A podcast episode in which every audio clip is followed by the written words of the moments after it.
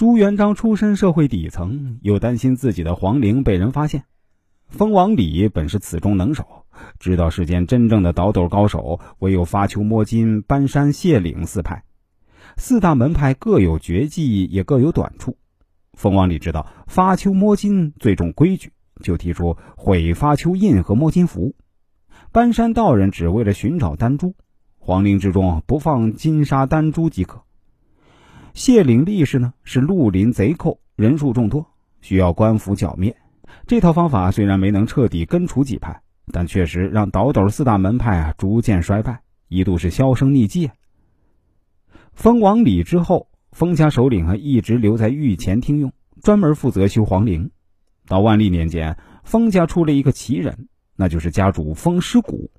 封师古确实有鬼神莫测之说，他看出当年祖上修建皇陵没考虑迁址，现在龙气已尽。就上书请皇帝迁陵，当时皇帝昏庸，根本不关心这件事儿。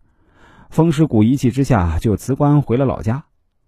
关山太保本在晋中当差，所参与的都是高度机密，这也就是后来鹧鸪哨和陈瞎子不清楚他们来历的缘故。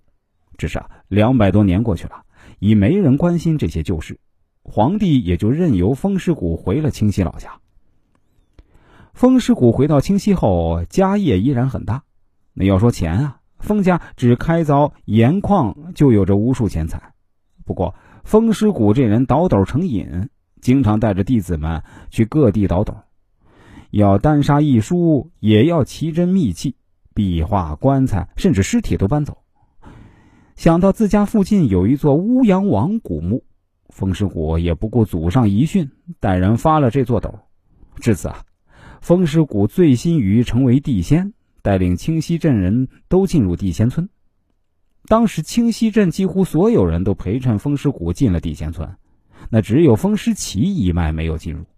风师奇是风师谷的亲叔伯兄弟，也是个高人，而且啊洪武御赐的关山太保呢，他也有一块。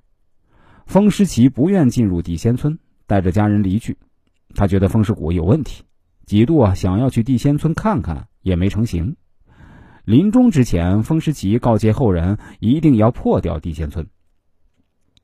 此后，风师奇一脉啊，数代一直意图进入地仙村，只是因为种种原因，风师奇一脉别说进入地仙村，连祖传手艺也丢了。世上实际已经没了关山太保，最后一个封家人呢，其实是后来的孙教授，是风师奇一脉的人。最后靠着摸金三人组才破了地仙村。那我们再来说说这阴阳端宫，在《鬼不语之仙敦鬼气》中啊，就提及到了阴阳端宫，这也是出自明朝的典故。这本书的故事啊，实际也是摸金一脉。张三链子的二徒弟是金算盘，金算盘游走于黄河两岸时啊，收下了打神鞭杨芳，杨芳呢又有徒弟瞎老易。而主角白胜利呢，算是瞎老易的传人。